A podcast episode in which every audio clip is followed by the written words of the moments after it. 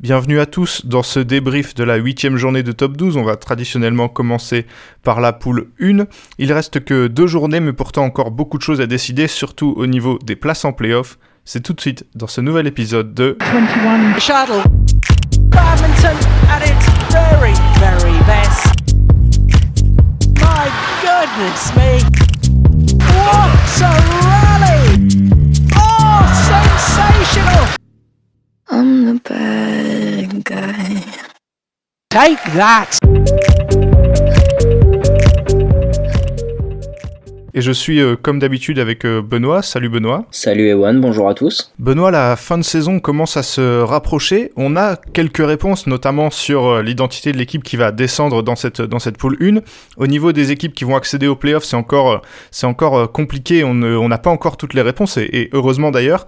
Mais on a eu en tout cas une, une belle huitième journée avec des équipes quasiment au complet, dont on peut voir un peu la, vraie force, ce qui n'avait pas toujours été le cas au début de la saison. Ouais, clairement, on commence à quand même voir des disons des tendances et je pense que là c'est assez représentatif du niveau réel de chaque équipe, euh, de, ce que chaque équipe vaut vraiment et il n'y a pas eu forcément, on va en parler, de rencontres euh, très très serrées parce qu'en fait à effectif complet on se rend compte bah, euh, qu'il y a des effectifs qui sont bien au-dessus du lot, je pense qu'on peut dire. Et en parlant d'effectifs qui sort du lot, on va tout de suite commencer, rentrer dans le vif du sujet et commencer par Chambly, puisque le champion en titre camblisien est allé s'imposer dans une rencontre assez serrée à Strasbourg, puisque Chambly s'est imposé 5-3. Michel Lee, la 12e joueuse mondiale canadienne, était bien présente pour Chambly pour la deuxième fois d'affilée et même la deuxième fois de, de, la saison.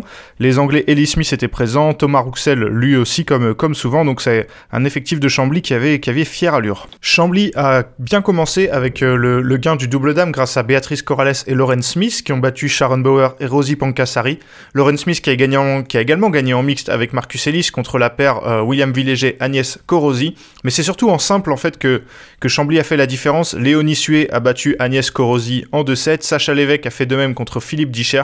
Et donc Michel Lee a battu euh, Rosie Pankasari également en, en 2-7. Pour euh, Strasbourg, c'est Callum Hemming, le joueur anglais, qui a fait du bien puisqu'il a gagné son double homme avec William Villéger contre Adam et Marcus Ellis, 21-13, 21-15, mais également son mixte avec Sharon Bauer contre les vétérans polonais Mateusiak Zieba.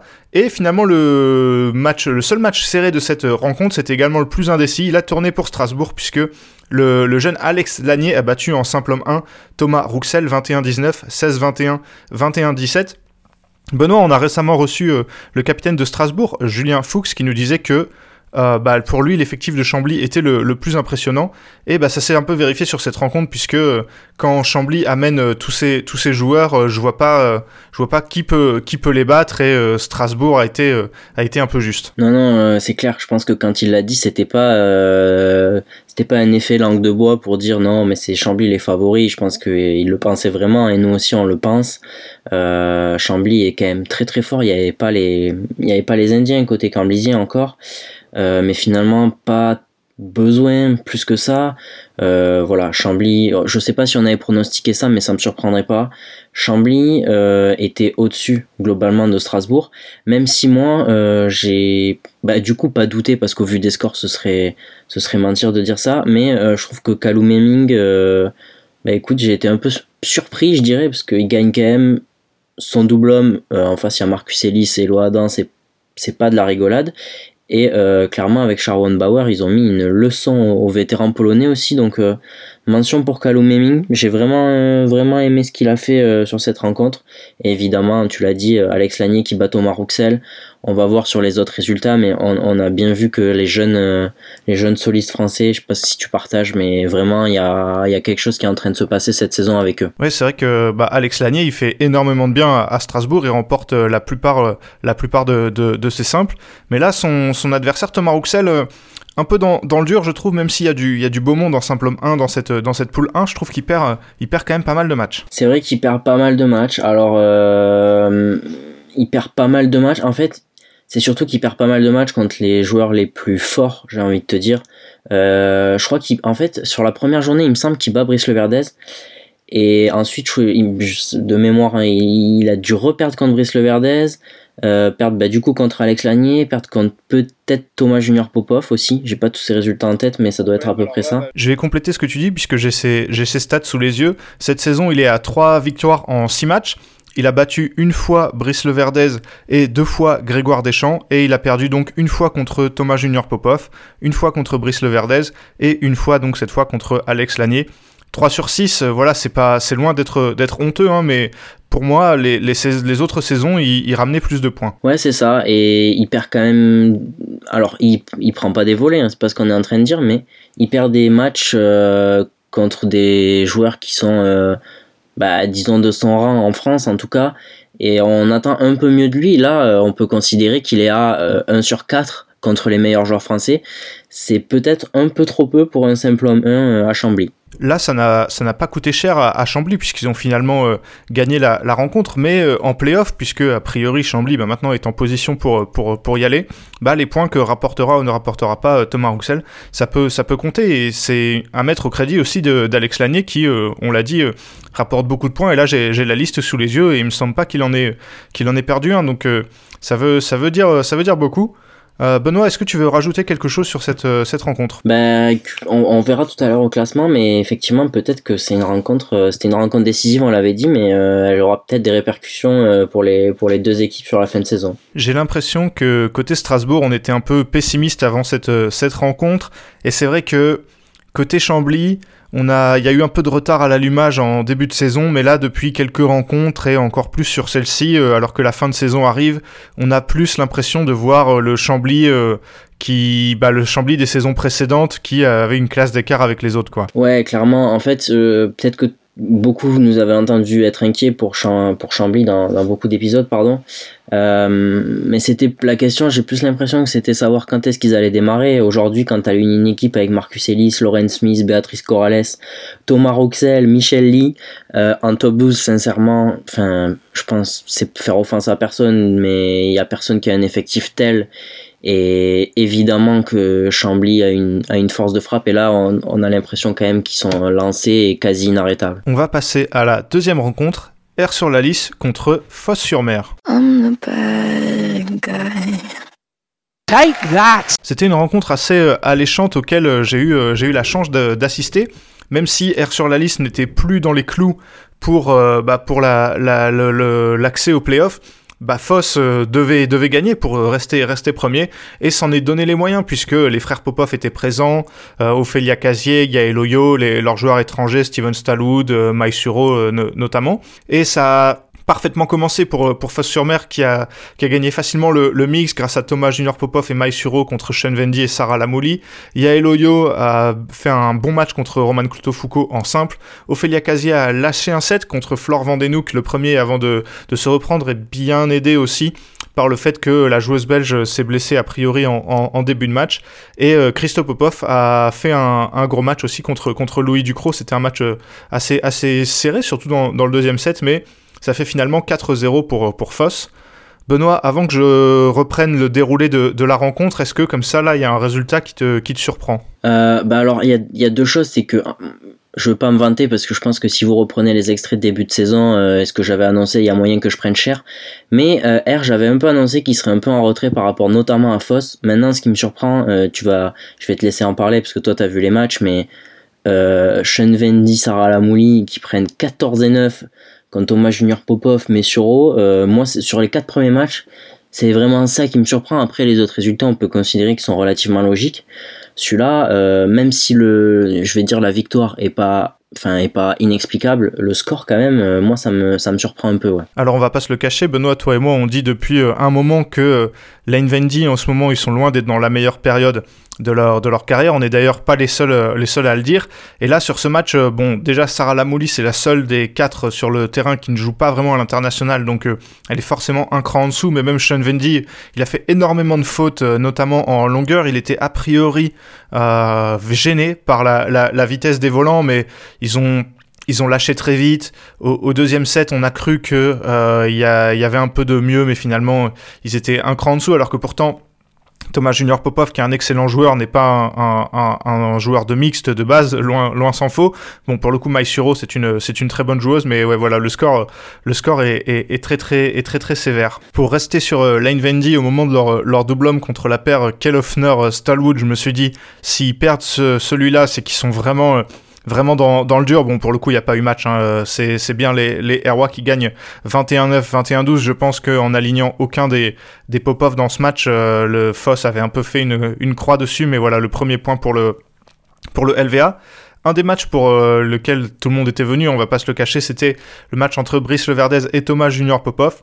Et Benoît, je sais pas si tu te rappelles euh, le match qui les a opposés au championnat de France que Thomas Junior Popov avait gagné. Bah là, j'ai l'impression d'avoir vu un peu le même.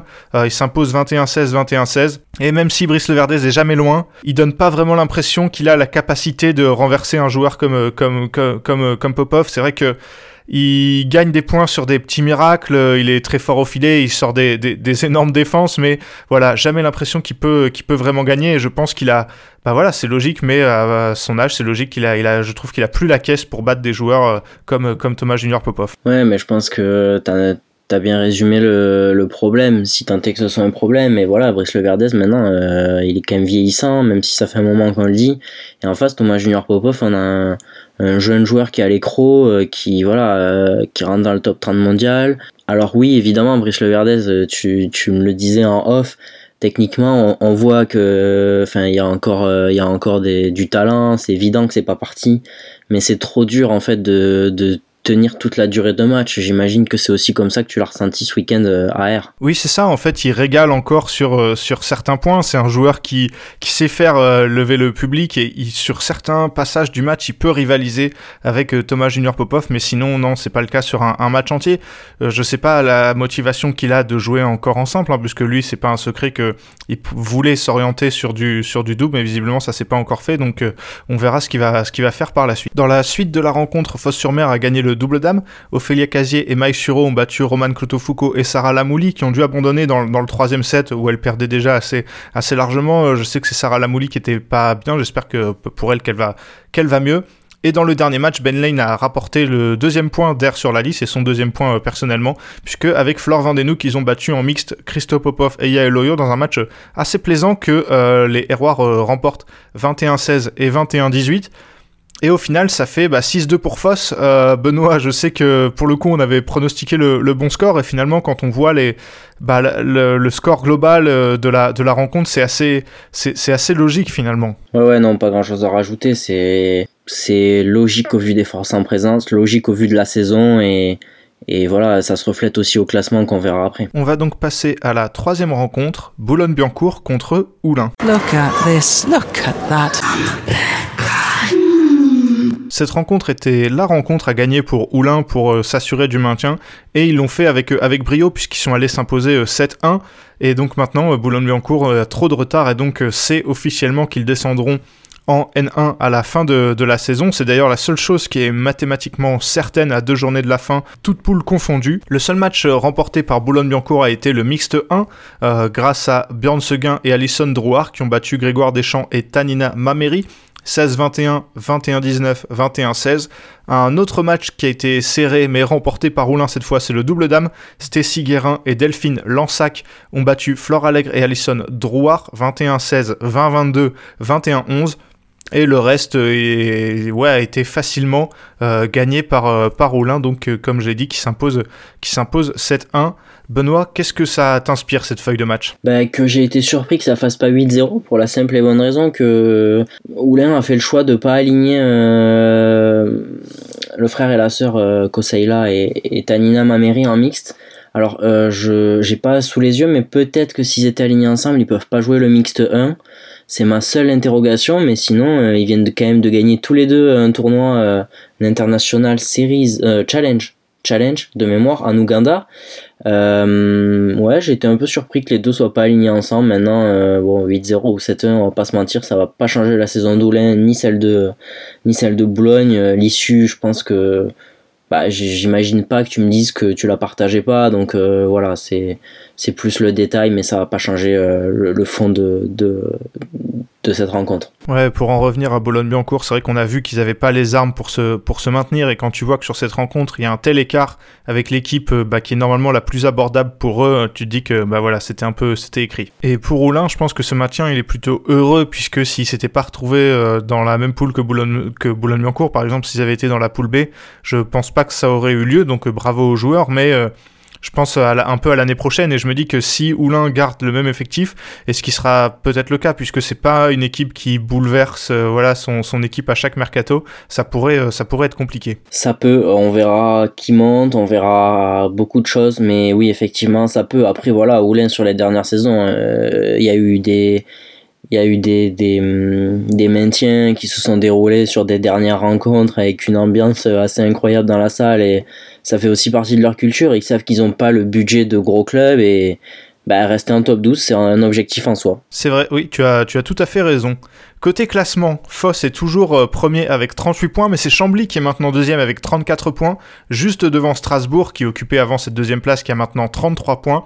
Derrière, sur la liste fait un peu maintenant son championnat tout seul avec 21 points, 5 points devant Oulin euh, qui en a 16. Et euh, en sixième place, on a Boulogne-Billancourt, donc qui en a 8. Et aussi 8 de retard sur Oulin, qui donc acte la descente de euh, l'ACBB.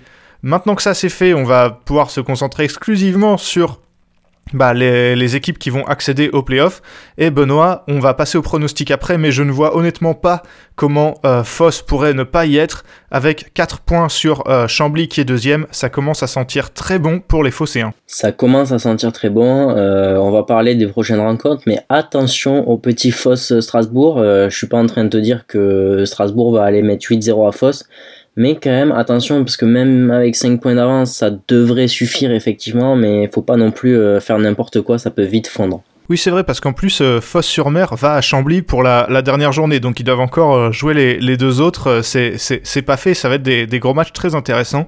Mais avant de s'occuper de la dixième, on va parler de la neuvième journée en vous donnant nos petits pronostics comme d'habitude. Que penses-tu de Boulogne-Billancourt qui reçoit Chambly? Ah, Chambly a pas le choix, euh, ça doit faire 8-0, ils ont trop besoin du bonus. Oui, ils ont besoin du bonus et je vois pas honnêtement quel match ils peuvent, euh, perdre. Je précise que cette journée, elle aura lieu le, 19 mars, donc semaine de All England. Ce sera le jour des demi-finales du All England, donc les joueurs qui perdront rapidement pourront être, être là. Typiquement pour Chambly, une paire comme Ellie Smith qui peut potentiellement faire un quart pourrait être absente, mais je pense que même, euh, même dans ces cas-là, ça ferait euh, donc 8-0 pour, pour Chambly. Oulin qui reçoit R sur la liste, euh, un match bah, Benoît entre les deux équipes qui n'ont plus rien à jouer. Ouais, c'est ça. Est-ce que les, à quel point les clubs vont faire l'effort de faire venir des joueurs étrangers C'est une vraie question. écoute, je... c'est compliqué, mais je vais te dire un petit 5-3 pour R. Ah bah, j'allais, j'allais dire la même chose, mais du coup je vais changer et je vais tenter une grosse cote en disant 4 partout. Ok, bah c'est possible, j'ai hésité. Ouais, je me dis que c'est possible, ça dépendra évidemment beaucoup de euh, l'équipe euh, que qu'aligne euh, R sur la liste. Et enfin, la troisième rencontre, Fosse-sur-Mer qui reçoit Strasbourg, c'est la rencontre dont tu parlais tout à l'heure et qui est évidemment la plus intéressante de cette, de cette neuvième journée dans, dans la poule 1. Ah, c'est dur, hein. c'est très très dur et parce que, alors, il va y avoir aussi la question des, de jusqu'où vont les frères Popov en Angleterre, évidemment, mais, mais aussi pour les Britanniques.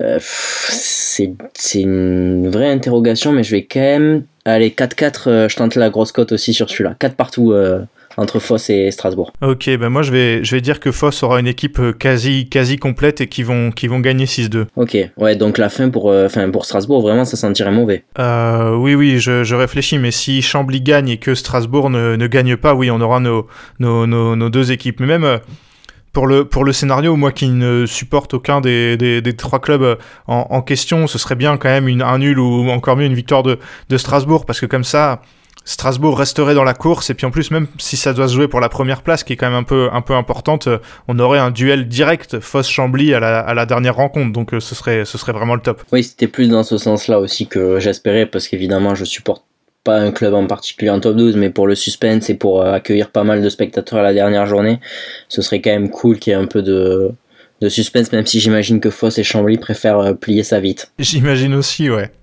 Bah, merci Benoît d'avoir euh, participé à cet épisode. Bah, merci à toi Ewan et, et merci à vous pour votre écoute. On se retrouve dans deux jours, le jeudi 10 mars pour les débriefs de la poule 2. Là aussi, c'est assez fou pour l'accession au playoff, mais contrairement à la poule 1, le maintien n'est même pas encore réglé.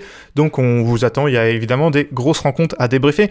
Et même si euh, vous êtes fan de cette, euh, de cette poule 1, vous avez peut-être envie de savoir ce que votre club peut, peut affronter. Donc pour tout connaître de notamment Arras, Mulhouse, Aix, Cholet, ça se passe dans l'épisode de la poule 2, jeudi 10 mars. Et ensuite, on enchaînera avec une petite tournée européenne, German Open et All England. Et après, la 9 journée de top 12. Donc le programme est, est très alléchant. On espère que euh, vous écouterez tout ça, puisque nous, on a hâte d'en parler.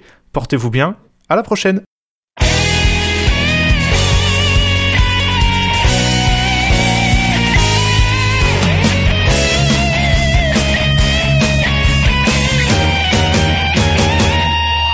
把我们激情的节奏，把那束缚抛开的时候，共同感受这片天空带给我们的自由。挥动你我坚强的双手，努力奔向成功的尽头。我们的梦握在手中，